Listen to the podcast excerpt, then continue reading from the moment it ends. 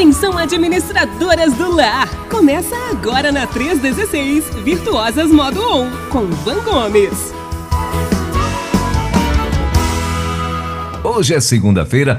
Segunda-feira é dia de a gente ativar as virtuosas do Brasil e fora do Brasil também, né? Então, e para falar aqui de ativar virtuosas, eu quero conversar com a minha amiga Van Gomes, que hoje está aqui com a nossa exclusiva Degen, é assim, Degenani. Eu vou ter que fazer uma. Eu vou ter que. Doutora Degenani. Eu vou ter que fazer uma aula de dicção, doutora Degenani, para poder pronunciar. Já saiu aqui de primeira. Para poder pronunciar o seu nome. Glória a Deus. Deus abençoe, querida. Seja muito bem-vinda. Ô, ô, ô, ô, Van, manda um bom dia aí, amiga. Vai. Bom dia, bonita! Bora agitar a segunda chegando, chegando, pastor Welber! Pois. Multiplique é. amanhã, Amanhã, eita, amanhã, permitindo Deus, uma hora dessa eu devo estar desembarcando por aí, viu, Van? Se Deus quiser, eita, viu? Eita, é, amanhã a gente vai estar aí, tem uma equipe já confirmadíssima, ó, Márcia Doneda, Jefferson Dantas, é, é, Alexandre Catayama, é, deixa eu ver quem mais, é, William Santos, é, pastor Fabrício Freitas, Freitas né, é, Dongley Martins, Van Gomes, é, deixa eu ver, tá faltando mais alguém? Márcio Tunala, não sei se já confirmou presença, mas olha só, ah tá, Alain Amorim, pastor Alain Amorim vai fazer um programa com a gente, vai fazer um quadro aí, esse quadro que você ouve aqui, a Bíblia lida e explicada todos os dias. Ele vai estar junto com a gente ao vivaço aí também, né? Ele que vai ser inclusive o intérprete lá do, do, do nosso conferencista, né? Então só fera, né? E também já tô sabendo, eh, se não tiver, se não for, é, é doutora Degenani, me perdoe, doutora, Degenani Simonsen, é assim? É assim mesmo que pronuncia, não? É, Simonsin. Então, é, doutora Dejanane Simonsin vai estar tá na, vai tá na conferência também. Ô, Van, apresenta aí, vai, Van, é, apresenta a sua convidada aí. Calma, vai. calma, calma, não embola as coisas não. Calma, é, calma. É, é, isso, é, isso. É, é, é assim, doutor, doutora, a doutora Dejanane, eu vou, vou chamá-la um pouco mais à frente, mas aí hum. ela já está aqui na nossa sala, você que está nos ouvindo ah, tá, pelo então, app, hoje mal, nós... É que você Estraguei tá... a surpresa.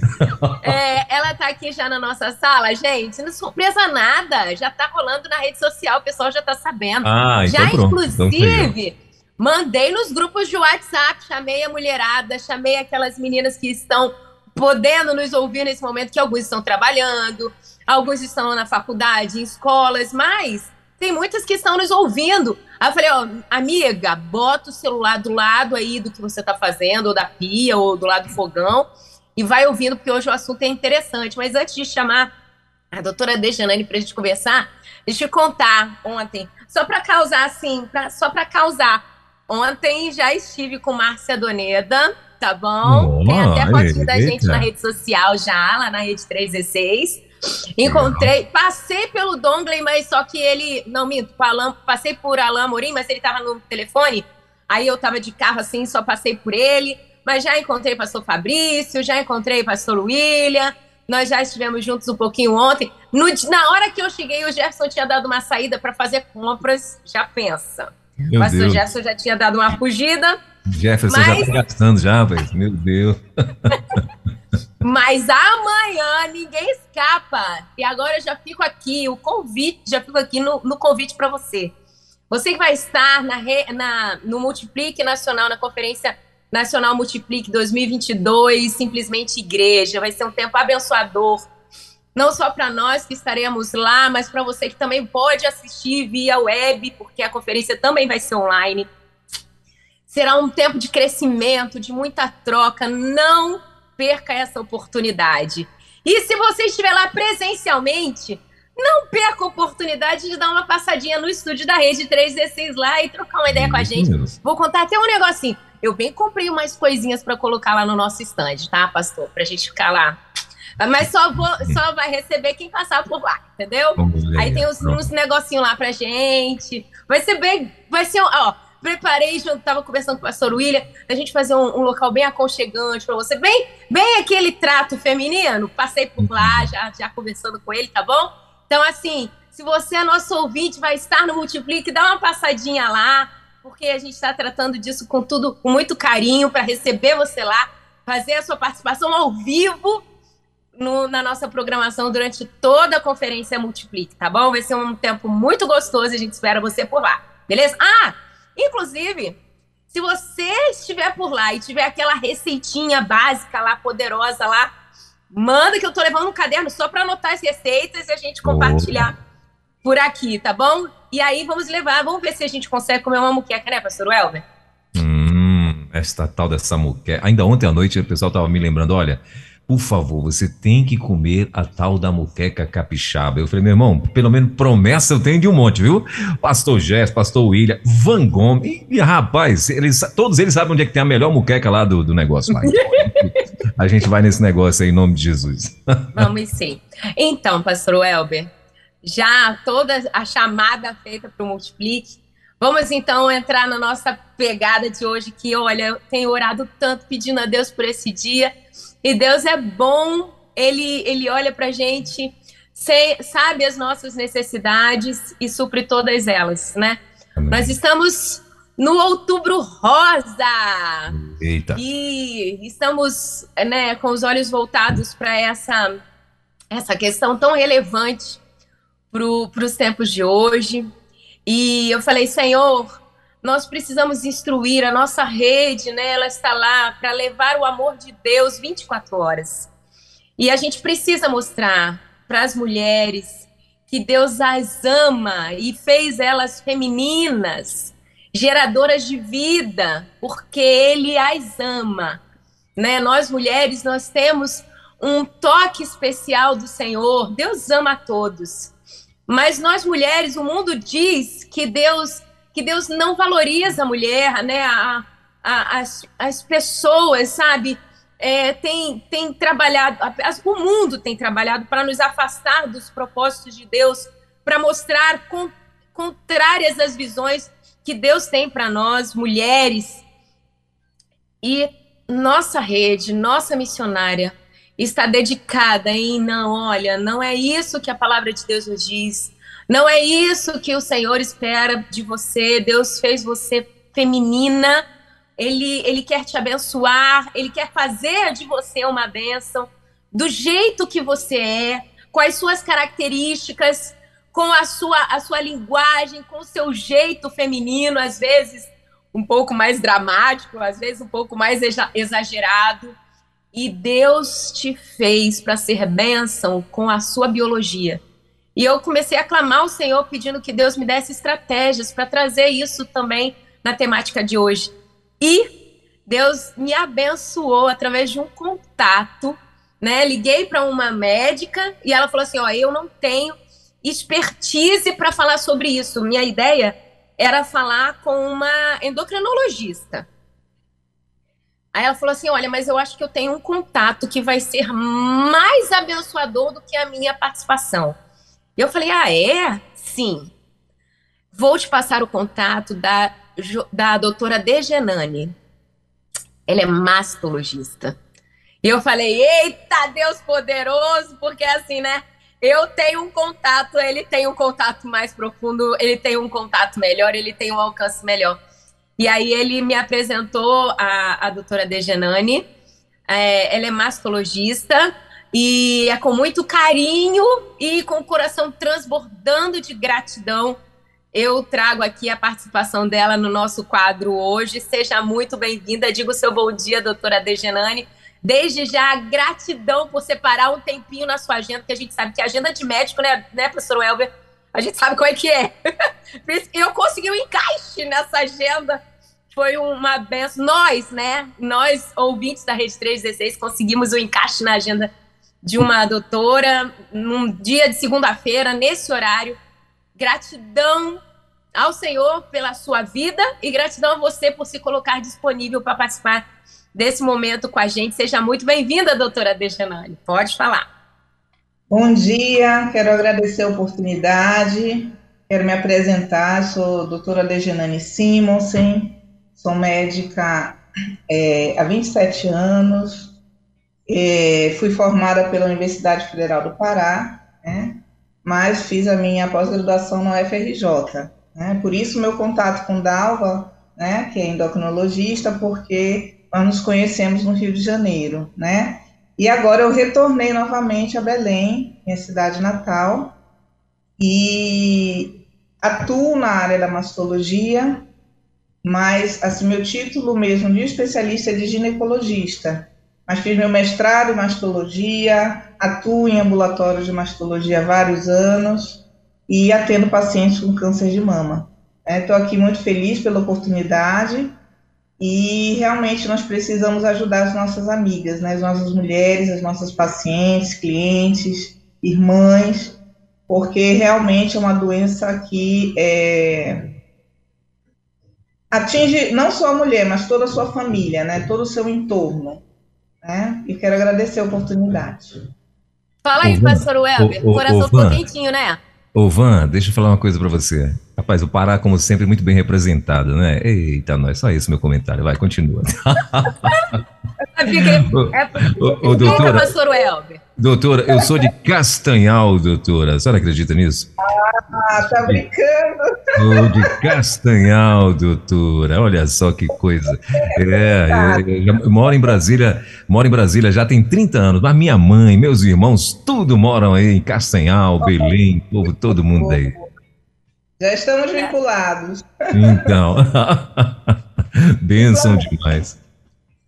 Pois é, mas isso é família de Deus, isso é reino, né, gente? Amém. Tá vendo? É assim, todo mundo interligado. Então aí já fica aqui uma, um aprendizado para você que está nos ouvindo. Deus, ele não fez e não coloca a gente de forma aleatória. Ele usa, coloca e liga a gente no momento certo, na hora certa. Deixa eu só explicar, pastor Welber. Quem é a doutora Dalva? A doutora Dalva é minha irmã adotiva. Eu sou filha adotiva e ela é uma das minhas irmãs. Aí eu fui procurar minha irmã para me dar um suporte. E a doutora Dalva falou assim: Olha, eu tenho uma amiga, que é a doutora Dejanane. E aí foi todo mundo interligando e, ó, estamos aqui para servir a você, ouvinte da Rede 316. Mas antes da gente começar nas perguntas, já deixo aberto aqui para você que é nosso ouvinte, o WhatsApp está liberadíssimo. Inclusive, pastor Elvio, eu já recebi uma mensagem hoje de manhã no direct assim, ó. Já estou aqui no ponto esperando a van para poder pegar Virtuoso modo, modo On hoje às 10 horas. Estou aqui conectada, viu? Já recebi mensagem assim no direct. E o nosso Amém. WhatsApp vai estar aberto para você poder fazer o seu comentário. Não, não sabemos se vamos conseguir responder todas as perguntas, mas vamos combinar assim. Nós temos um horário, né? Nós temos uma programação. Mas você manda a sua pergunta. E aí eu, eu, eu com o Luiz aqui, o nosso produtor de áudio, a gente se compromete a compartilhar com a doutora Degenani as questões. E é lógico, na demanda dela, né, na, na possibilidade dela, ela vai trazendo orientações. Se a gente conseguir responder aqui ao vivo, vai ser legal. Por isso a gente vai ser bem resumido nas, na, na, na, no nosso compartilhar para poder ser bem focado nas perguntas e abrir também espaço para vocês. Mas fique à vontade para mandar a sua, sua questão e nós estamos aqui para abençoar a sua vida, porque você foi feita também para ser bênção, tá? Então a gente assim vai se abençoando, ok? Bom, a nossa temática geral do nosso quadro Virtuoso Modo On está baseado na mulher de Provérbios 31, né? onde Deus é, revela a nós mulheres uma lista de conquistas que a todas nós é bem provável de ser, de ser alcançada. Não é algo distante. Essa mulher que está descrita em Provérbios 31, ela não é um alien, gente. Ela não é de outro mundo. Ela é uma mulher de carne e osso, como nós. É uma mulher cheia dos hormônios, como essa aqui que vos fala. E a doutora Dejinane também, sabe? uma mulher que tem as crises femininas dela, vaidosa também, que veste linho e púrpura, que está focada em trabalhar também, né, no meio, no, no, seu dia a dia, mas também cuida dos filhos, atende o marido, dá ordem às suas servas, nem que seja serva uma máquina de lavar roupa, né, doutora Dejanari, uma cafeteira, uma torradeira, temos as nossas servas. Estamos aqui para dizer para você que sim, essa mulher aqui ela, eu e você podemos ser achadas. E no finalzinho do texto diz assim, olha, verso 30, Provérbios 31, verso 30 diz: A beleza é enganosa e a formosura é passageira. E ó, eu com 41 já tô sentindo que algumas partes da minha formosura estão passando, sabe? já estão meio que capengando. Mas, porém, entretanto, todavia, a mulher que teme ao Senhor, a mulher que leva em consideração a vontade de Deus, que está voltada para o propósito de Deus para a vida dela, essa será elogiada, essa será reconhecida. E quantas de nós mulheres queremos isso, sabe, doutora Dejanane, sabe, pastor Welber? Você bonita que nos ouve, você bonito que nos ouve, você sabe que nós queremos muito ser reconhecidos, queremos ser achados não somente pela sociedade, mas principalmente por Deus. Naquele grande dia chegar e falar assim: olha, serva boa e fiel, entra no gozo do seu Senhor. Preparei essa morada para você com muito carinho. Tenho orgulho de você. E hoje, doutora Degenani, convido você porque o mundo tem trazido ideologias, tem nos empurrado para questões que nos afastam demais dos propósitos de Deus para a nossa vida. Por isso a temática de hoje, uma mulher virtuosa que vive os planos de Deus para a vida dela. E nós mulheres fomos criadas por Deus para crescer e multiplicar. Quando Deus uniu o homem e a mulher, ele falou: cresçam e multipliquem-se, né? E, e, o mundo hoje, com as suas ideologias, com os seus pensamentos, com suas ponderações, tem nos empurrado para longe desse plano. E aí, é, com essa visão, eu queria já começar a nossa conversa, porque nós estamos vivendo tempos onde é, as mulheres elas estão sendo vistas e têm se, se posicionado e têm tido comportamentos muito muito firmes às vezes com muita, é, até uma certa rejeição a algumas ideias que normalmente eram voltadas para nós mulheres, o cuidar da casa, o gerar filhos, os, a submissão, né? Com ideologias que tiram a gente dessa posição que o mundo diz que está diminuída, que é rebaixada, né? E uma pergunta que passa na minha mente é a seguinte, gente: será que essas questões interferem na biologia de nós que somos mulheres?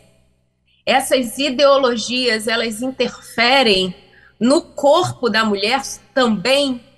E aí eu fui pesquisar, sabe, doutora, porque eu sou muito fuxiqueta nessas questões. E eu encontrei uma pesquisa, eu vou até pedir licença a você aqui, eu vou abrir a minha, a minha pesquisa aqui. Eu encontrei uma pesquisa, eu achei bem interessante. Olha só o que diz, ó. De acordo com a Sociedade Brasileira de Mastologistas, CBM, houve um aumento da incidência de câncer de mama entre mulheres mais jovens. Olha só que interessante. Antes dos 35 anos, e numa outra pesquisa que eu fiz, é, ela dá a idade inicial a partir dos 25 anos. Olha só que interessante. Nos últimos dois anos, a ocorrência de casos nessa faixa etária, casos do que nós estamos, da minha pesquisa, era do câncer de mama, né? A ocorrência de casos nessa faixa etária apresentou é, 5% do total de casos. Pessoas com idade anterior aos 35 anos. Antes, esse total era de 2%, ou seja, 3% a mais. Então, dentro dessas informações, doutora Degenani, o que tem ocorrido nos últimos tempos que fez com que esse panorama, esses índices tenham mudado? Porque antes o câncer era, o câncer de mama mais especificamente, era uma, uma enfermidade mais para a idade adulta, a partir dos 40 anos. E agora está tá sendo visto jovens antes dos 35. O que está acontecendo? Me diz aí um pouquinho da sua experiência na vivência tanto da ginecologia quanto né, na área da mastologia. Bom, é, primeiro a gente tem que se voltar para os fatores de risco para o câncer de mama. É, então, nós temos fatores genéticos relacionados à alteração de alguns genes, conhecidos como BRCA1, BRCA2. Então, essas pacientes jovens, elas têm geralmente mutações genéticas, algumas delas. Então, é uma linha é, de raciocínio que a gente precisa lembrar. A outra situação dos fatores de risco, nós temos a obesidade, né, a superalimentação, uh, assim como o aumento do etilismo nas mulheres. Né, a gente observa que nos últimos anos as mulheres têm bebido mais do que antigamente, né, bebidas alcoólicas. Uh, também tem Uh, falei dos fatores genéticos, alimentares, né, que tem a ver a obesidade, o etilismo. Uh, o uso de contraceptivos hormonais é, vamos dizer assim, é, é um indício que não está comprovado totalmente. Né? Então, algumas pesquisas dizem que não tem correlação, teria uma correlação um pouco maior naquela com uso muito prolongado mas os contraceptivos atuais são de muito baixa dose, então, a princípio, não teriam esse impacto sobre é, o câncer de mama. E a terapia de reposição hormonal, né? Que também é, eu não vejo como um empecilho, eu vejo como uma indicação boa, né? Naquela mulher que pode utilizar. Então, o que, que a gente vê hoje em dia? Que a reposição hormonal ela não é para toda mulher ela é para aquela mulher que tem um risco reduzido, que seus exames estão normais, que está num peso bom. Então, você precisa selecionar bem essa paciente, até porque elas têm medo também de utilizar a reposição, porque elas ouvem tanta coisa ruim sobre a reposição e perdem aquele momento de utilizar, que vai, né, vai ajudar a mulher é, a se manter, né, com, com o turgor da pele, com a, a, a umidade vaginal, né, com o, as suas características jovens, né, e isso fica muito confuso na cabeça da mulher. Então, o que, que eu tenho visto? Que essas influências dos fatores, assim, a, a amamentação também, né, a amamentação, ela, é ela, ela age como um fator de prevenção para o câncer de mama, mas seria uma amamentação naquela paciente até os 30 anos o impacto após os 30 anos já é reduzido, né? E a gente sabe que as mulheres, elas têm iniciado essa, essa vida reprodutiva, uma, uma grande parcela após os 30 anos, então acaba não tendo impacto sobre a redução do câncer de mama, né? Pensando somente na amamentação. Entendi. Então, só, é... Só uma, uma, pergunta, então, aqui, dentro dessa, dessa questão aí, só para eu poder raciocinar aqui, porque eu não sei, nem, acho que eu nem cheguei a comentar com. Vou, vou falar com você, porque eu acho que a gente está muito íntima já. A gente já é amiga, tá? Oh. Por favor, fizemos coraçãozinho para você aqui que não está podendo nos ver. Hum. Depois, inclusive, minha amiga bonita, nós estaremos lá no YouTube. Todo esse programa vai para lá para o YouTube. Estamos no, nas principais plataformas de podcast também, você pode acessar de novo, compartilhar com as suas amigas essas informações. Doutora, você falando aí, eu tava, eu tava pensando aqui, né? Olha como a Bíblia se concretiza em todo momento, né? O meu povo perece porque lhes falta conhecimento. E às vezes a gente lê a Bíblia e a Bíblia nos fala assim e pensa assim, não, eu tenho que ler muito a Bíblia, eu tenho que estudar muito a Bíblia. Sim, sim. Não estou tirando essa necessidade primordial, na verdade. Mas ter conhecimento também da, da, de todo um colegiado de informações que Deus nos abençoa através da medicina, através dos teólogos, dos cientistas, né? A ciência é uma bênção do Senhor para nós. E muitas das vezes, em achismos, em pesquisas no doutor Google, né? E não indo a fontes, né? Trabalhadas na, na, em cima de conhecimento, a gente acaba deixando de se cuidar, deixando de ser tratada. Olha bem que você disse aí, é, falando sobre a amamentação tardia, né? Eu não sei se cheguei a comentar com você, eu sou hiperlactante, doutora Degenani. Nas minhas três gestações, eu fui diagnosticado pelos mastologistas como hiperlactante. A minha filha Rebeca, inclusive vou compartilhar com vocês aqui que nos ouvem, eu tô conseguindo já venci quatro dias sem ela mamar, mas até então ela mamava. Ela tem dois anos e três meses, doutora Dejanone. E até então ela estava mamando. Eu estou hoje com 41 anos. A Rebeca é minha terceira filha. E fui doadora de leite para bancos de leite. É, e eu, eu fui, eu não, não saí um pouco desse padrão que você compartilhou aí. Eu, eu ganhei meu primeiro filho, Samuel, depois dos 30 anos.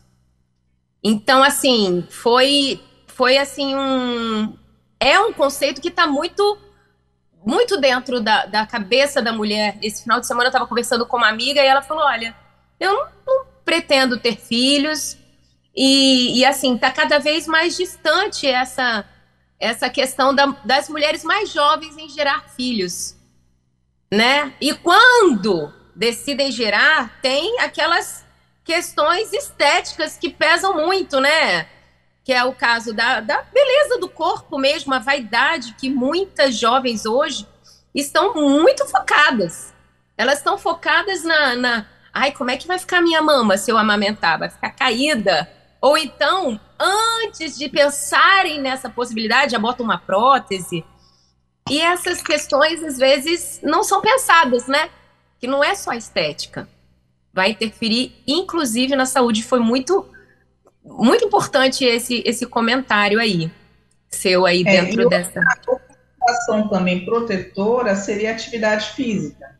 Né? A atividade física também auxilia na, no controle do peso, né? na melhoria do metabolismo, e isso também acaba influenciando positivamente, né? É, uma, uma outra questão também que às vezes a gente não percebe, é, e isso a gente viveu muito no, na, na pandemia, né? Foram dois anos de muita restri é, restri muitas restrições, aumentando também o estresse, que eu, eu acho que também deve ter algum ponto é. relevante, né? Aí a ansiedade, né, também deve ser, ser um ponto relevante, mas aí vieram as crises financeiras com a crise financeira, a mulher precisou entrar com tudo no mercado de trabalho. E fica precisa ter uma, uma gestão do tempo bem bem equilibrada para poder ter tempo, inclusive para se cuidar na questão do exercício físico, ter tempo para isso, né? Então, assim, são pontos relevantes e aí eu já fico é, convido você que está nos ouvindo a pegar o seu caderno. A gente já tem aqui, sabe, doutora, o hábito de ter sempre um papel e um lápis perto, porque o nosso quadro aqui sempre tem essas dicas importantes e relevantes, né? Agora, então, uma outra assim, questão. Com a, a, atividade física, ou seja, o sedentarismo estaria mais relacionado, né, com como um fator de risco, né, do câncer de mama e atividade física proteção. Aham. Uhum. Ah, é, há um tempo atrás, eu conversando com uma, uma conhecida da igreja, uma irmã da, em Cristo lá na nossa igreja, e, e ela falava, ela, ela tem, ela está fazendo um tratamento de câncer de mama já há alguns anos, tem sido guerreira, sabe, vencendo a cada dia.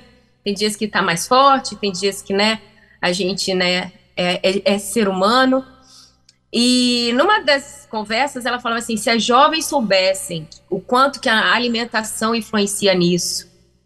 Me fala um pouquinho sobre a alimentação, porque hoje a, a, a vida está tão corrida. É muito mais fácil a gente comprar um congelado, botar micro-ondas. E essas questões de achismos também deixa a gente um pouco mais assim, né? Tem gente que fala que micro-ondas influencia. Eu não estou falando mais diretamente no câncer, mas a saúde ela, ela fica abalada com essas comidas processadas, né? Isso interfere Exatamente. também, né, doutora? Exatamente, porque é, a alimentação com frutas, com legumes, com verduras, é, tem os antioxidantes né, para o nosso organismo. Então, as comidas enlatadas, processadas, é, tem processos químicos, né? E isso acaba influenciando também no nosso metabolismo. Então, o ideal, é, desde a ingestão da água, né? Uma água de boa procedência, uma quantidade adequada de hidratação por dia. Aqui, por exemplo, na nossa região é muito quente. Por mais que a gente ande o dia todo no ar-condicionado, a gente tem que se hidratar bem. A gente acha, às vezes, que está se hidratando bem e não está. Então, isso já é um fator negativo. É, outra, outro fator negativo é, é, a falta de atividade física, que às vezes a gente, né, pelo, pelo dia a dia corrido, não consegue fazer de, de forma adequada. Então, já vão associando fatores, né? A alimentação ruim, sedentarismo no dia a dia, certo?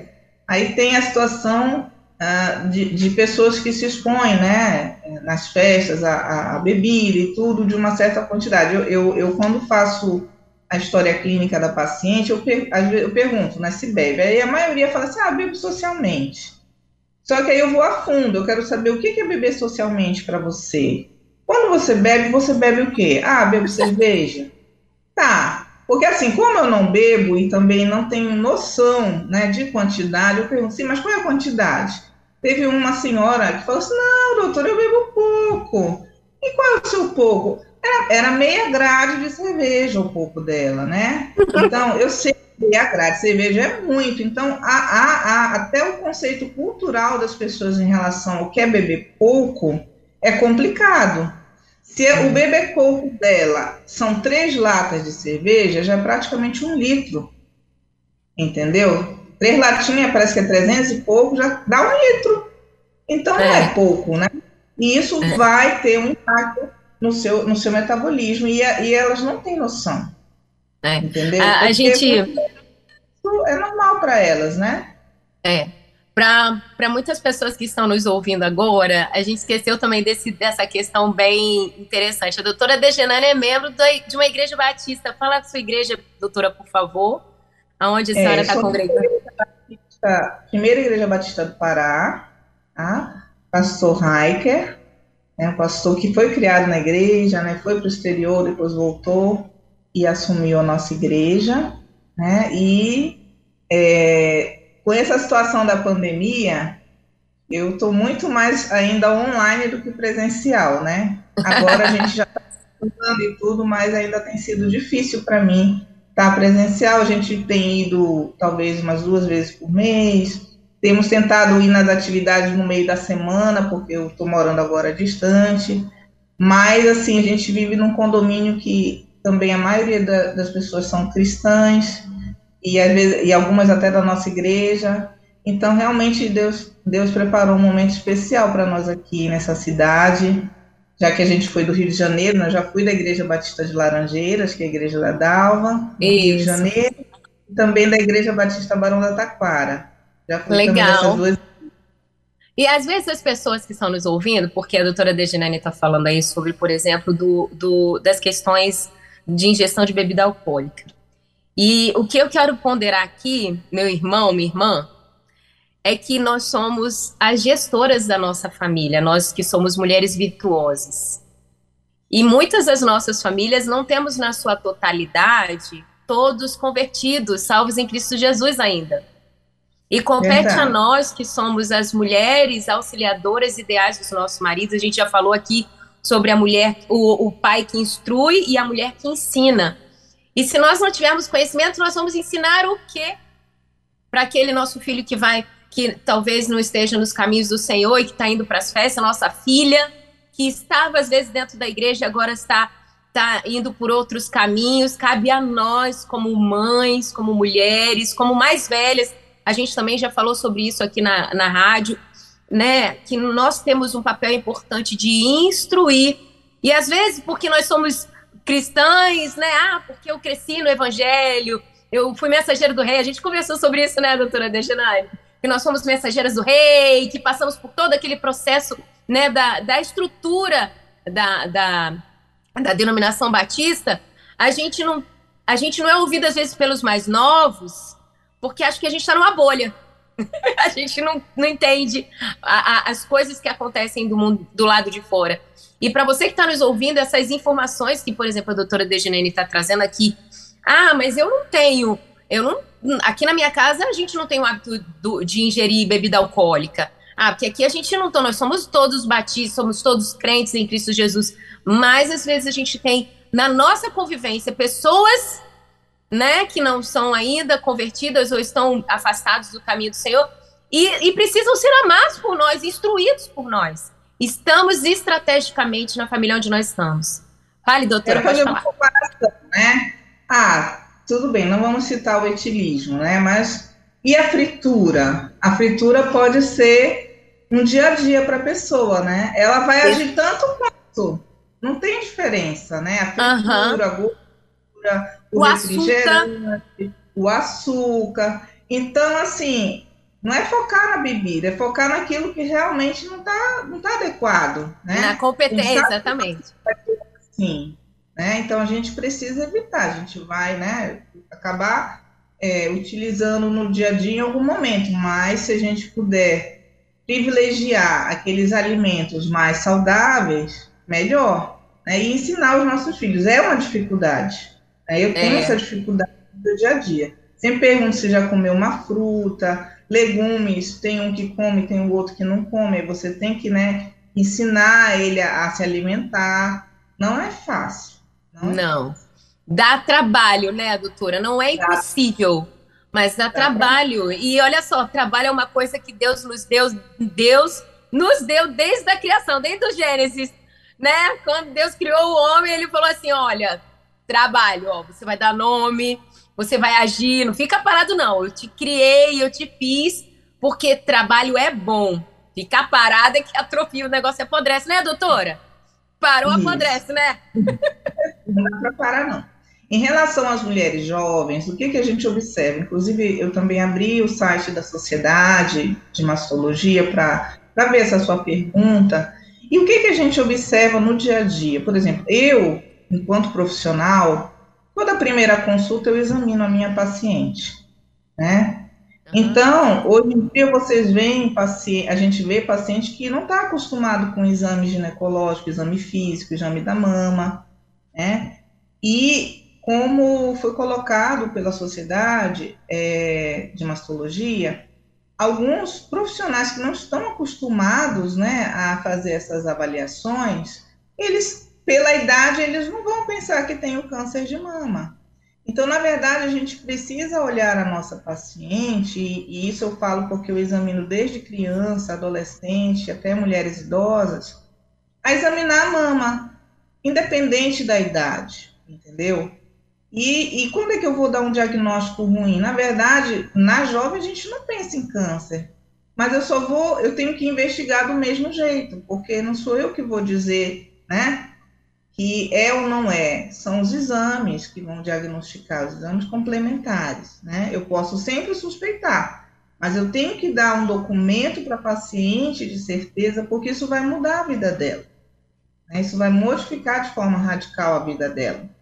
Então, a gente precisa buscar sempre a certificação, e isso sempre vai ser feito através de, de ultrassom, mamografia, uma biópsia, entendeu? Para dar certeza para a paciente tanto de que não é o câncer, quanto de que é o câncer e iniciar o tratamento. Então, o que, que, que tem sido visto? Que as pacientes, tanto as mais jovens quanto as mais idosas, têm tido um retardo no seu diagnóstico, né? Aquelas que procuram mais porque estão naquela faixa etária, elas têm um diagnóstico mais precoce e um tratamento melhor, né? No primeiro e no segundo estágio. Agora, aquelas que são tanto mais jovens quanto muito mais idosas, elas têm um diagnóstico mais tardio, né? Então, isso também impacta no tratamento da paciente. Certo.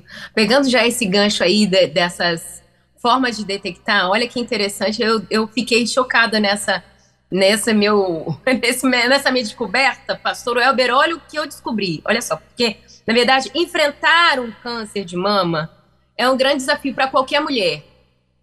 E a doença que acomete mais de 57 mil pessoas ao ano. Porém, 1% desse total são homens, doutora. Porque a gente fala de câncer de mama, pensa logo na mulher, né? É, é, o índice de maior é, mortalidade, né? Maior casos de morte, o câncer de mama tem matado mais mulheres. Mas 1% desses 57 mil de pessoas, né, são homens. Eu nunca pensei nisso, câncer de mama em homens. né? Quase não se fala sobre isso. Qual seria a forma de detectar, né? Então aí você já veio citando eles, né? Porque os homens às vezes não sabem que existe essa fatia pequenininha, 1%, ok, mas ela existe, ela tá lá, né? Ela existe. E 1% de 57 mil. É, são os mesmos fatores de risco, ele pode ter um risco genético. Eu já tive paciente mulher que o risco aumentado dela era porque ela teve um pai com câncer de mama. Né? Então, a gente sempre tem que lembrar que o câncer de mama é para quem tem mama, né? O homem também tem mama, então ele também tem esse risco, certo? A gente também acompanha alguns homens, né, que têm doenças mamárias. E aí eles também podem ser acompanhados lá no nosso ambulatório da Universidade do Estado do Pará. E é claro que é um número bem menor, mas a gente observa que eles, né, eles também se preocupam né, e vão é. atrás do, do, acompanhamento, né? Fala aí, pastor Welber. Doutora, duas perguntinhas que eu tenho aqui para a senhora. A primeira, no tocante a, a, a, o câncer de homem, de câncer de mama masculino aí e tal. Primeiro que soa mal, né? A gente falar assim, a Van, como a Van muito bem falou, né? Mama masculina, meu Deus do céu, mas então vamos lá. Uh, e a prevenção é a mesma também, assim, para os homens, no, no sentido de ah, de cuidado, né? A pastora falou ainda há pouco a bebida, né? Se a mulher, se a senhora encontra algumas mulheres que bebem, agora você imagina a galera. E aí no meu Pará, o povo gosta do negócio, não é lá, meu Deus do céu. é. Infelizmente. É. E isso também faz mal para o homem. Sim. Nesse sentido. Fazer mal, a gente sabe Sim. que faz mal para né, todos os sentidos. Agora, nesse sentido, também tem, tem muito a ver, né? É gente acaba atendendo mais no dia a dia é a ginecomastia, né, que são aqueles homens que têm um desenvolvimento mamário ou de um lado ou dos dois lados. Alguns até relacionados com a obesidade, Sim. né? Mas, nesses casos, a gente tem que descartar o câncer de mama. Geralmente, o câncer de mama, ele vem através de nódulo, de caroço, na mama do homem, né? Como é uma mama pequena, geralmente o homem ele observa com maior facilidade e aí vai ao médico, entendeu? Sim, entendi.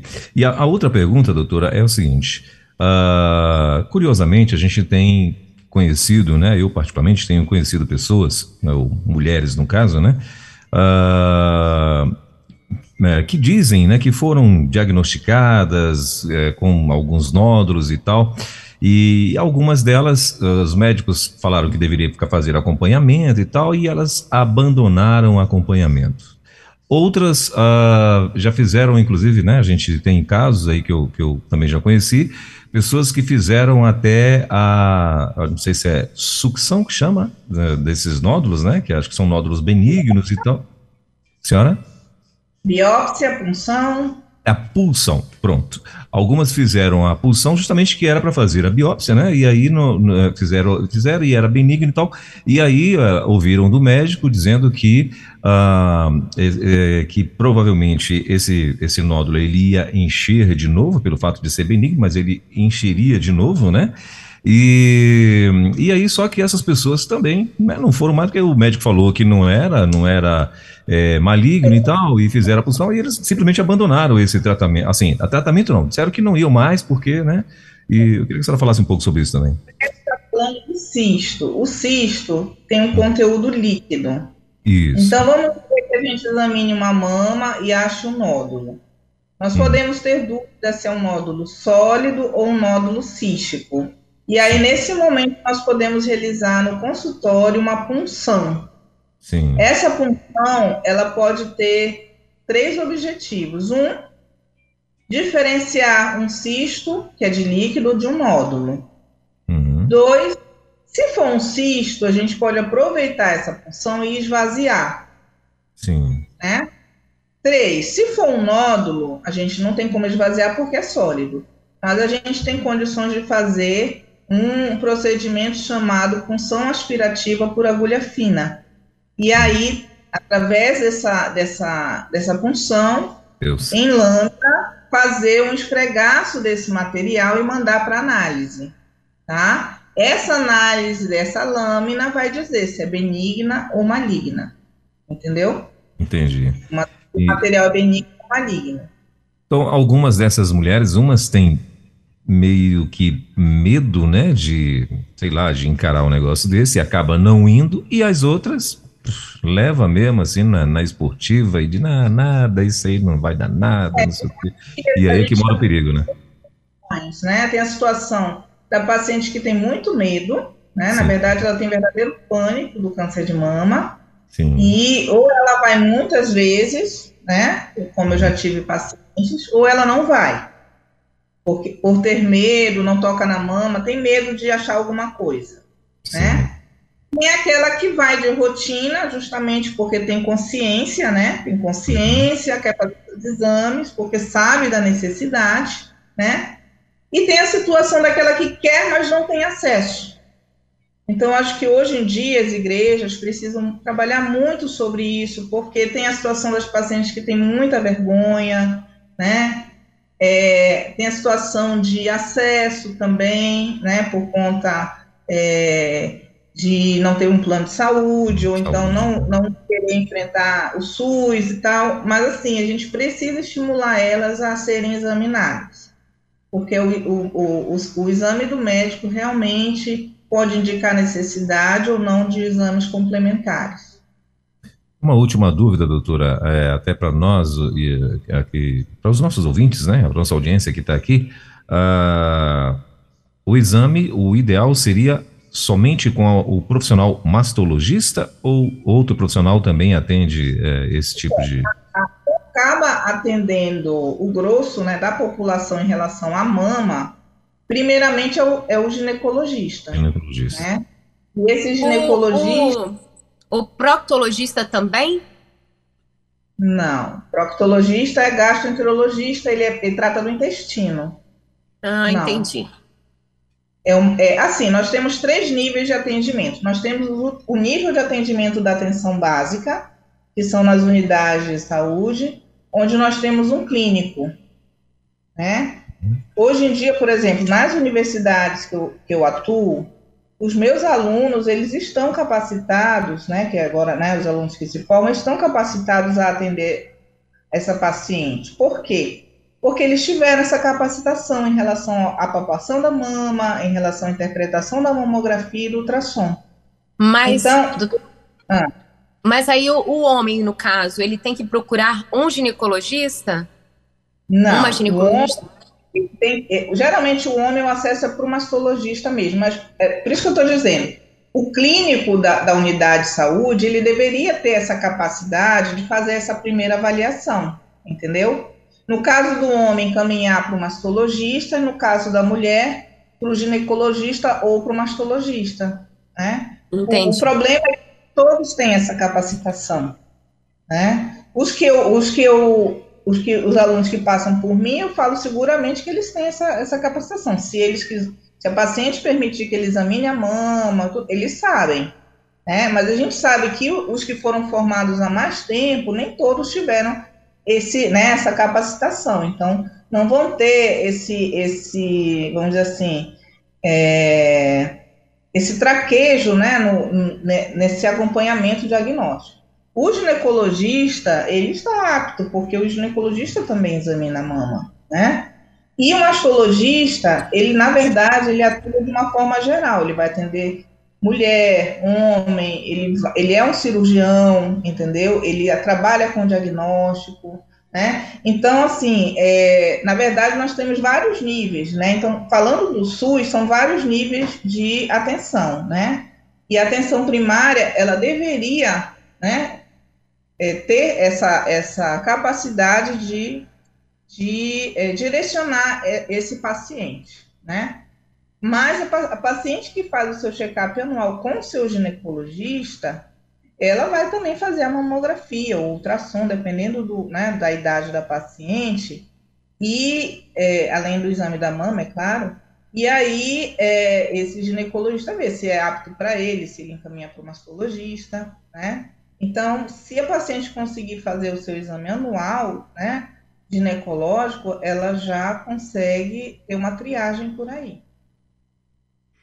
Tem mais alguma pergunta, pastor Welber, aí? Não, não, era essa a, a, minha dúvida, era exatamente isso daí, porque justamente porque tem, tem a gente vê que tem, né, é, como ela muito bem é, falou aí, lembrou, tem as mulheres que são, né, que morrem de medo e são excessivas, vamos dizer assim, na, na, na procura do médico e tal, tá ali, né, 24 horas fazendo aquele negócio, e tem aquela que pff, não vai porque tem pavor mesmo, e, e eu acho que isso para nossa audiência é bom ficar, é bom ficar bem claro, né, que é bom você ter, ser acomedido, né? É, eu, eu tenho uma aqui. Acesso, mas elas têm medo. Tem um plano de saúde, mas elas têm medo, elas não vão no médico. É, e talvez uma parcela delas esteja dentro das nossas igrejas.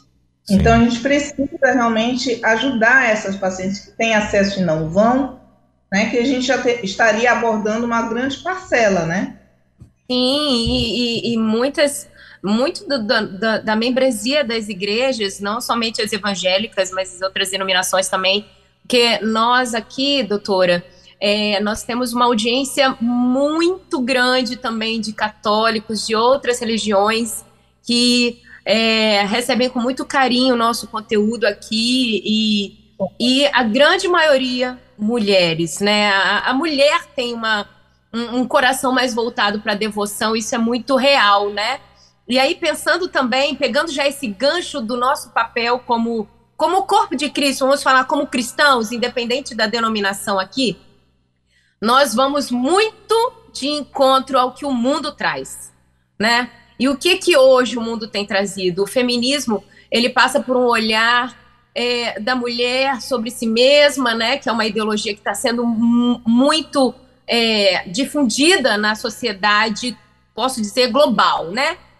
E, e, aí vem com aquela, aquele discurso de sobre se conhecer melhor, se valorizar, valorizar o seu corpo, ser dona do seu corpo, que contrapõe muitos princípios bíblicos, né?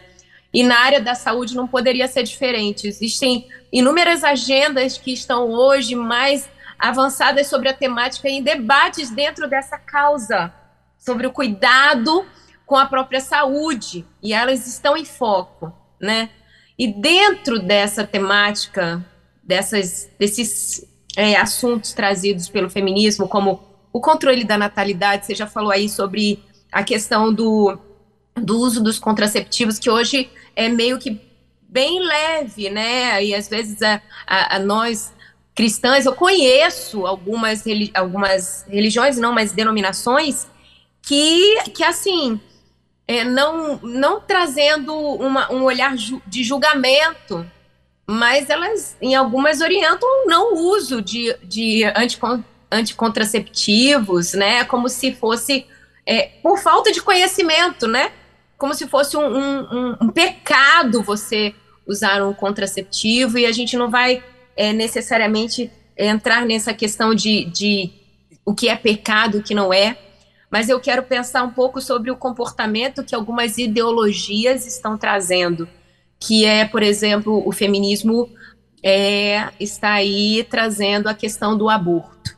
Mulheres, né, que estão defendendo mulheres que não digo que são cristãs, porque eu não acredito que uma mulher cristã defenda o aborto, né?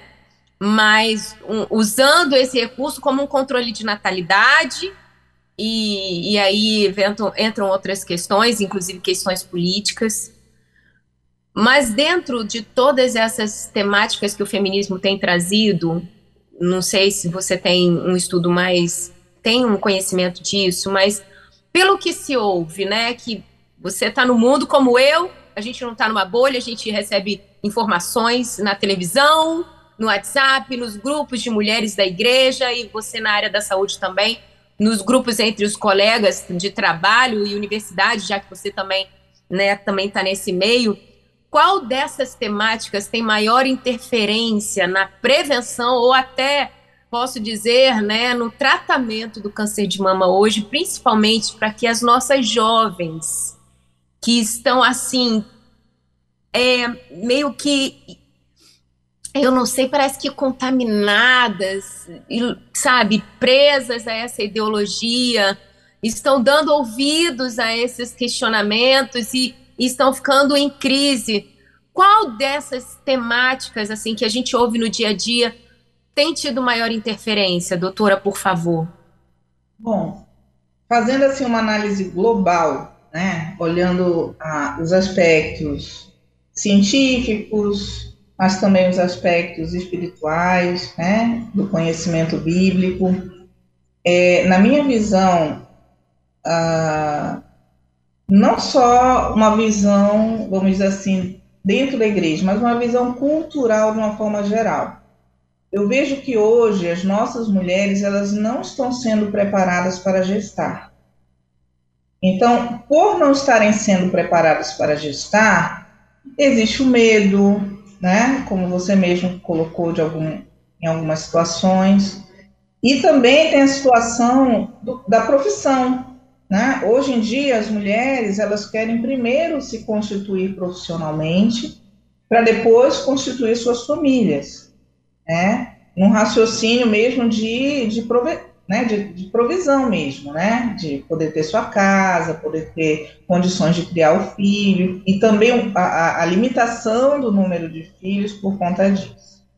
Então, eu acho que é, nós precisaríamos né, trabalhar mesmo numa base em relação ao cuidado feminino como um todo e é, trazendo as experiências. Né? Eu já vi, eu já vi pessoas que falavam que nunca iam ter filhos, né? Era até uma problemática do casal, porque o marido queria ter filho, ela queria ter filho. E hoje tem filho. Hoje tem filha, é apaixonada pelos filhos, mas se a gente fosse ver alguns anos atrás, não era a mesma pessoa. Então, também, eu acho que cursa pelo amadurecimento dessa mulher em relação a isso, né? Por conta é, mesmo de, de muitas coisas, né? Em relação da mudança do corpo, em relação à amamentação, em relação à privação mesmo do seu tempo, né? Em relação à profissão. É, voltando àqueles fatores de risco que a gente falou, então, a gente sabe que a mulher que não engravida, que a gente chama de nulípara, ela vai ter um maior risco de ter o câncer de mama, porque a gravidez e a amamentação são fatores protetores, né? E a gente já sabe que aquela mulher que engravida e que amamenta antes dos 30 anos, ela é mais beneficiada do que após os 30 anos. Isso tem a ver com o amadurecimento do tecido mamário. Então, quando a mulher é, é, começa a, na sua infância para sua adolescência a iniciar o broto mamário, na verdade, toda essa constituição vem desde, desde o, o, a, a, concepção, né? Então, a mama ela é formada nas primeiras seis semanas de gravidez, né? E aí, quando a criança nasce, ela nasce com toda a formação inicial. Porém, esse desenvolvimento só vai acontecer é quando ela começa a ficar adolescente, né? E ao final da sua adolescência, a mama já está é, com uma mama de uma adulta. Só que o amadurecimento completo dessa mama só acontece com a amamentação. Então, quando a gente vê tumores em pacientes que não tiveram amamentação e aquelas que tiveram, a gente vê que aquelas mulheres que têm câncer de mama e amamentaram têm um tumor de melhor prognóstico, ou seja, um tumor mais diferenciado e que responde melhor aos tratamentos, do que aquela mulher que não amamentou, tem um tumor que a gente chama de indiferenciado, ou seja, é, menos maduro, né? E por isso, com uma resposta mais restritiva aos tratamentos né? Assim, de uma forma grosseira que eu falei, ah, não é uma forma científica. Então, assim, realmente, gestar e amamentar mais cedo, né, se a gente não tivesse mais nenhuma outra justificativa, seria o ideal. Eu não, eu não entrei nesse ideal, né? Eu já também engravidei e amamentei a partir dos 33 anos, né? E tive três filhos também. Né? Então, quer dizer, eu hoje sou outra pessoa. Né? Então, se eu fosse é, ver o meu pensamento aos 20 anos, não tem nada a ver com o meu pensamento hoje. Né? Porque tem que ter esse amadurecimento mesmo emocional da mulher. Eu, eu vejo muito isso em relação às mulheres. É, e esse amadurecimento, doutora, já finalizando por causa do nosso tempo, porque está sendo rico demais. É, esse amadurecimento vem muito da nossa responsabilidade com, como mulheres cristãs e no nosso relacionamento é, social dentro da igreja. E aí, enquanto você estava falando, né, sobre, olha, é, é preciso essa maturidade emocional, espiritual, intelectual, né, esse conceito esse que, na verdade, muitas das vezes a gente não recebeu. Por quê? Porque não vieram mais velhas, irmãs mais, mais vividas, compartilhar essas questões com a gente. Ou então, aquilo que a gente teve de acesso era o que a gente via. E via, assim, mães com dois, três filhos. A minha mãe, por exemplo, com sete filhos. Veja, a gente viu o trabalho, a canseira, a agitação, não sei o quê. E aí a gente pensa o quê? Eu vou ter filho assim? Miseriqueima, sabe como é? Não, nem pensar. Hoje me vejo com três filhos e muitas vezes algumas chegam para mim e falam assim: olha, porque ter três filhos dá trabalho, sabe? Eu não quero mostrar para as que vêm depois de mim que ter três filhos dá trabalho, porque ter um filho também dá trabalho. Né? Ter um filho dá trabalho. E, e eu me vejo como referência, não me descendo, mas sabendo que, olha o que diz a palavra de Deus no, no livro, no, é, no livro de Tito, no capítulo 2, no verso 3, diz assim, né, falando sobre as instruções, e ele fala assim, ó, semelhantemente, ensine as mais velhas, quer dizer, as, as irmãs com mais idade, Ensinem, ensinem as mais novas a serem reverentes na sua maneira de viver, a não serem caluniadoras, nem escravizadas a muito vinho. Olha, falando aí sobre a bebida, né? Tá vendo? Mas a serem capazes de ensinar o que é bom. E assim poderão orientar as mulheres mais jovens a amarem os seus maridos, ou seja, a valorizarem o casamento, né? e seus filhos, ou seja, gerarem filhos, a serem prudentes, puras, separadas, né? A estarem ocupadas em casa, ou seja, preparando o seu alimento com, com, de forma saudável, né? De forma orgânica e não com tantos processados, né? E a serem bondosas, sujeitas aos seus maridos, a fim de que a palavra de Deus não seja desperdiçada, não seja difamada. E, e aí eu fecho aqui a nossa conversa, doutora Degenani, dizendo assim: você resumiu, você botou na prática aqui o que Tito, né, o que a gente lê aqui no livro de Tito, né? Falou sobre esses pontos e estão aqui. É, quer resumir tudo que a doutora Degenani falou aqui? Ela, ela botou na prática o que está escrito aqui no verso 3 e no verso 4 do, do segundo livro do no segundo capítulo do livro de Tito. Deus nos trouxe oportunidades ricas, irmãs.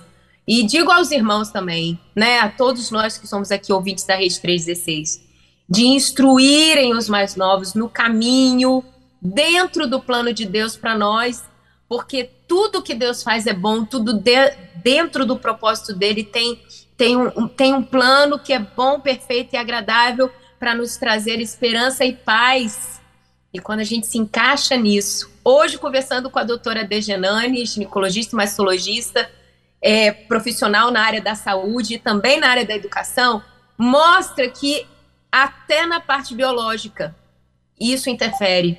Nós temos papel importante e relevante. Não podemos nos calar, precisamos nos posicionar. Doutora Dejanani, coraçãozinho para você eterno, ó, vários, vários. é assim, é, esse, esse é, é, o símbolo, né, do câncer de mama. Que o Senhor nos abençoe, que o Senhor, é, através do Espírito Santo, traduza o nosso coração, que ouvimos tanto conhecimento estratégico e nos mostre claramente o que a gente precisa mudar e nos deu ousadia, criatividade para praticar o que a gente aprendeu. Hoje, você, doutora, foi boca do Senhor na nossa vida. Ó, para mim, vou confessar aqui, sedentarismo bateu. Meu marido está ouvindo o nosso, o nosso programa, ele deve estar tá pensando assim. Eu, eu já sei que ele vai subir falando assim: você ouviu a doutora Degenani, né? bora botar o corpo para se movimentar. Eu sei que ele vai falar isso. Enfim, porque a nossa alimentação aqui já já tem um a gente já tem, é mais orgânico, mas ele vai falar sobre o sedentarismo aqui, doutora vai puxar minha orelha. Doutora, muito que obrigada. Bom. Van, é, antes, de, de antes de, de, de, se despedir da doutora aqui, tem dois recadinhos que eu gostaria de trazer é, de nossos ouvintes, né? Mais cedo, a nossa querida irmã Vanderleia, que. Deixa eu ver aqui se eu acho de onde que ela está. Uh, a Vanderleia, ela falou, né? Ela mandou um recado aqui e tal, que ela passou. É, só que ela não falou de que, que se tratava, ela só falou que passou por, um, por sete anos, né? Em um câncer. E, e aí agora, né, veio a, a doutora e tal, e nesse bate-papo, nesse bate-papo esclarecedor hoje aqui na, na Virtuosas, né, Virtuosas Modo On, e aí ela mandou aqui pra gente a Vanderleia, né, ela tá dizendo assim, ó, é, não sabia e acabei de postar referente ao câncer. Aí ela esclareceu. Sou paciente é, oncológica, tive câncer há sete anos. Para a honra e glória de Deus, estou curada, hoje levando a palavra uh, de força, foco e fé em outras pessoas. E ela mandou aqui algumas fotos e tal, onde aconteceu, acho que não sei se foi ontem, né? E uh, uh, acho que é o, o, culto rosa, né? O, é, não sei qual é o tema que elas deram aqui, mas enfim, aí ela mandou fotos desse, desse evento, né? E aqui três queridas aqui que eu acredito que são foram pacientes oncológicas também, né? E ela mandou foto dessas três pessoas e tal. Então ela está dizendo assim que foi um evento de testemunho, palavra, prevenção e só para esclarecer. Ela também fez uma pergunta aqui, doutora, é, dizendo o seguinte: no caso, o homem então precisa fazer o toque uh, e só ir então fazer uma avaliação se ele próprio perceber algo pelo toque? Essa é a pergunta dela, doutora. É sim, porque o homem, como tem uma mama menor, ele sente que tem alguma coisa alterada com mais facilidade. Uhum. E se ele tiver dúvidas, aí ele deve sim ir né, no mastologista. Sim, ela falou que ela sempre fez prevenção e o câncer dela foi de, de, de mama, né? E ela está ouvindo a gente lá em Bacabal, no Maranhão. Né? Tá Maranhão, tá legal. É, Acabal no Maranhão. Ah, o outro recado aqui, doutora, também, é, que eu achei interessante trazer aqui para todos, ah, é a nossa querida Ieda Rocha, né, que é daí do Pará também, né? Ela está lá em Rondon do Pará e ela está dizendo o seguinte, é, e ela está dizendo o seguinte: é, bom dia, Van, bom dia, doutora, bom dia, pastor Welber. Sou Ieda, coordenadora da MCM da primeira lá de Rondon do Pará. E ela está dizendo assim: Todos os anos trazemos uma profissional da saúde para falar sobre o câncer de mama nesse período do Outubro Rosa. Amanhã estaremos realizando aqui na igreja o Encontro Rosa, que trará um enfoque na psicologia sobre câncer de mama e as consequências emocionais. Cremos, cremos que será um momento uh, muito abençoador. Que Deus continue usando vocês para trazerem esclarecimentos como este, que pode alertar e trazer oportunidades de tratamento e cura. Uh, doutora, aí a pergunta que eu quero fazer para a senhora: a senhora também faz palestras? Ou, assim, em, em igrejas também? Faço, faço palestras já. Ah, já, assim, desde aluna, né? Sempre fui, inclusive, eu já fui nessa igreja em Rondon do Pará. Ah, uma vez, legal. quando eu, eu, por oito anos, toquei em banda, né? Então nós fomos tocar nessa igreja, mas era muito novinha, né? Já faz bastante tempo. Olha só. Olha só. Então, era o Grupo a... Libertos. Ah, então. Então, de repente, a, a, nossa querida Ieda já até conheceu o Grupo Libertos aí e conheceu a doutora e não está sabendo também. ah, deixa eu ver aqui o que mais. Tem mais um recadinho aqui, Ivan, rapidinho. Ah, a Mari, a Mari é a Marilene Varkin, ela é lá de, ela é de Passo Fundo, no Rio Grande do Sul, né? É da Batista. Do norte para o sul. é, é, é, ela é da Batista Vida Nova e ela está dizendo assim, ó. Uh, bom dia a todos. Passei por um câncer de mama agressivo e ano passado, depois de dois anos, recebi alta e estou curada. Ao descobrir o câncer, aceitei a Jesus como meu Senhor e Salvador. Olha que testemunha aí da nossa querida Mari Varkin, que está é, lá. A, a, O, o sul é um dos, uma das regiões que tem mais casos de câncer de mama, por causa do problema é, da raça, né, e, e da raça caucasiana, né, também da alimentação, né, uma alimentação rica em gorduras, muito churrasco, né, muito vinho, essas coisas. Eita. Doutora, tem um... Isso, tem, um, tem, uma, tem uma perguntinha aqui que é bem interessante, né, que uma querida mandou pra gente. Ela está perguntando o seguinte: Minha filha tem paralisia cerebral, está com 16 anos. É necessário estar fazendo o exame da mama também? Bom, ela tem 16 anos, é uma adolescente ainda, né? Então, uhum. Ah, devido às dificuldades, talvez, de locomoção, Sim. não seja ainda imperioso, né? Mas, se ela tiver como é, levar essa paciente para ser atendida, é interessante fazer o exame completo da adolescente, né? É, para ver a, o desenvolvimento dela, né? Fazer esse acompanhamento, é possível, né? É, eu, inclusive, esse ano já atendi uma paciente com, né, que é cadeirante, que tem paralisia cerebral, faz o acompanhamento lá na universidade, a gente examinou. É, então, assim, não que ela tenha risco de câncer de mama agora, não tem. Mas, independente disso, com 16 anos e com esse quadro diferenciado, que é um quadro neurológico, é, ela pode ter um atraso no desenvolvimento dos caracteres sexuais, como a mama, como os pelos, e de repente é necessário sim um acompanhamento com o ginecologista. Sim. Ela botou aqui também que a médica disse que eles estouram durante a menstruação. É, o comentário que ela fez aqui, doutora. Estoura o quê? Oi? É, que os cistos, acho, né? Acho que, acho que estoura que ela quer dizer, acho que aparecem, não sei, né? Não sei se é isso que ela é, quis dizer. É, tem que levar no ginecologista para ser avaliada. Não dá para entender. Ah, tá. Ah, e a Marileide, ela está perguntando o seguinte. Ah, Bom dia, graça e paz. Eu gostaria de saber se é normal cisto de sangue. Na mama que ela está dizendo? É, não sei se é. Na, o Marileide, me responde aí, querida, rapidinho. Ela está teclando aqui. É na mama? Os mamários, eles são frequentes e eles não hum. são considerados uma doença, e sim uma alteração da função da mama, tá? Sim. Mas muitos são os cistos simples. Existem cistos de mamas complexos que possuem é, como se fosse um tumorzinho dentro deles. Na hora da punção, esses, esses cistos complexos pode ter a saída de sangue, né, junto com o líquido, entendeu? Será que é isso?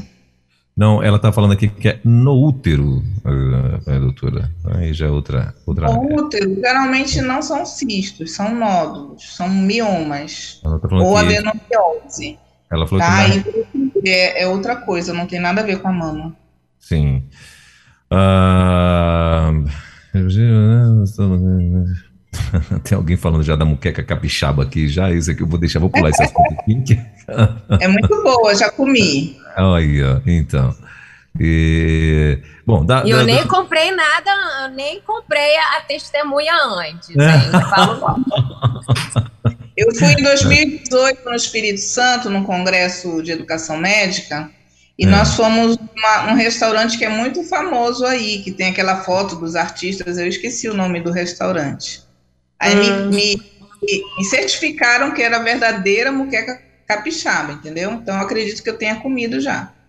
Tá. Ai, agora me botou no sal, doutora Dejanone. Tem que levar o rapaz lá. Hum. Então, é, é, o Van, então aí agora, né? De lá, bem legal. Aí, ó, pronto.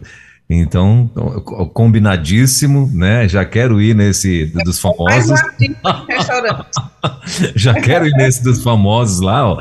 Chega lá, eu, eu, enquanto eu sento na mesa, a Van vai atender os fãs dela lá e eu vou sentar na mesa e vou comer.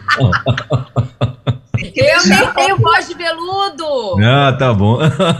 Ai, ai. Mas, pastor Welber, foi, foi muito bom a, a participação, doutora Degenani. Gratidão por esse tempo. Sei que você tem aí sua agenda né, apertada por ser, né? Tem as consultas, hoje é, é um dia de trabalho. Gratidão mais uma vez pela sua participação conosco aqui. foi muito abençoadora, não só para minha vida, creio que o pastor Elber também recebeu muitas instruções e esperamos muito que tenha alcançado do Iapoque ao Chuí. A gente, né, nossa pátria é Brasil, mas fomos do Iapoque ao Chuí hoje, hein? Foi, hoje foi perfeito. Parabéns, viu, pelo, pelo programa, não conhecia, gostei muito. Gostei ah, muito do convite, viu? Muito obrigada.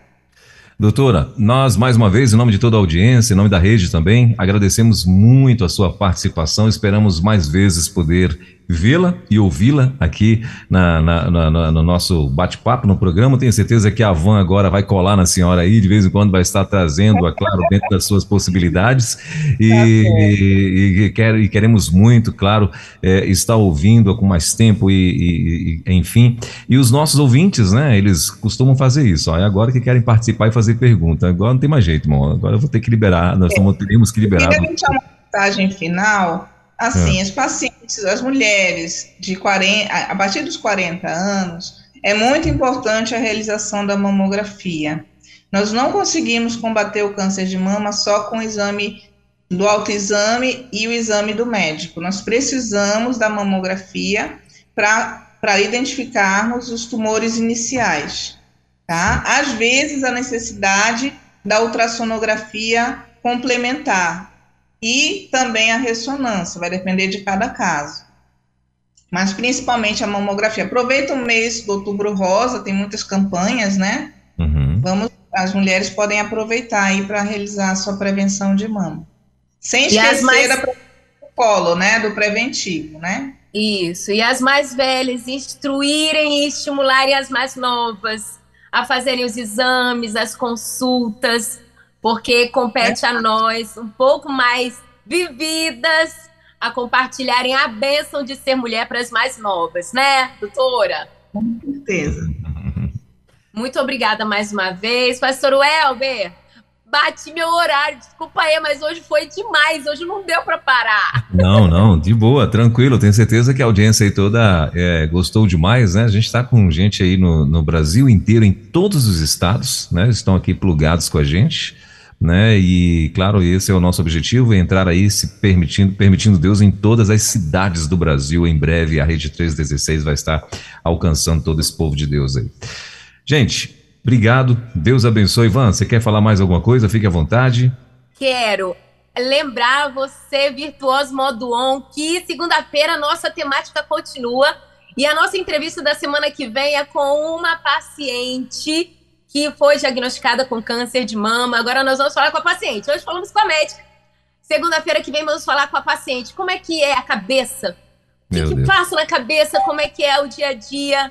Ela é mãe, ela é profissional também. A gente vai ter uma conversa muito legal com a Sandra e vai ser um tempo muito, muito enriquecedor também de testemunho, né? Porque a gente aprende com o conhecimento que adquirimos hoje, mas a gente também aprende muito com o testemunho daqueles que passaram né, pela jornada e nos estimula a seguirmos em frente, né? Porque é assim que trabalha o corpo de Cristo. A gente vai trabalhando junto, vivendo junto. E é isso, tá? Então já fica aqui o convite. Amanhã estaremos juntos no Multiplique. Então, passa é. por lá para dar um beijinho na gente. Como diz alguns, dá um cheiro, sabe? Tirar uma selfie, participar ao vivo no nosso, no nosso estúdio lá no Multiplique e vai ser uma benção. E é isso, um beijo, beijo, doutora, doutora muito obrigada. Oi? Obrigado mais uma vez, doutora. Deus abençoe a sua vida. Se a senhora quiser é, falar mais alguma coisa, as suas considerações finais aí, fique à vontade. É só dizer que realmente, sem Jesus na nossa vida, nós não seríamos nada, né?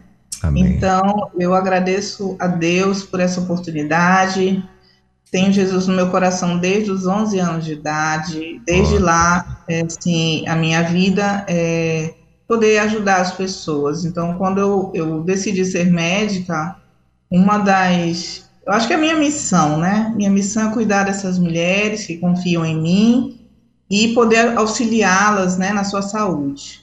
Eu acredito que, que Deus tem me capacitado e eu tenho conseguido realmente cumprir né, com essa missão. E hoje, mais uma vez, né, com essa oportunidade, pude ajudar outras mulheres e também alguns homens, né, a, ao cuidado mesmo com a saúde, né? Sem esquecer do nosso cuidado das nossas emoções e do nosso espírito, né? Que é tão importante e que vão influenciar na nossa saúde também. Obrigada. Maravilha, nós que agradecemos. Van. Beijo, pastor Welber. Beijo, doutora Degenani. Nos vemos semana que vem, se assim Deus nos permitir. E amanhã estamos lá presencialmente no Multiplique. Bora agitar o dia que só segundo! Meninas, obrigado, viu? Deus abençoe a vida de vocês, doutor. Um beijo para todos os paraenses aí que lhe cerca e que acompanha a senhora. Bom demais. Van, valeu. Até a segunda. Ah, melhor, até amanhã, né, Van? É, então, em nome de Jesus. Até, até. valeu. Tchau, tchau. Na 316, Virtuosas Modo On, com Van Gomes.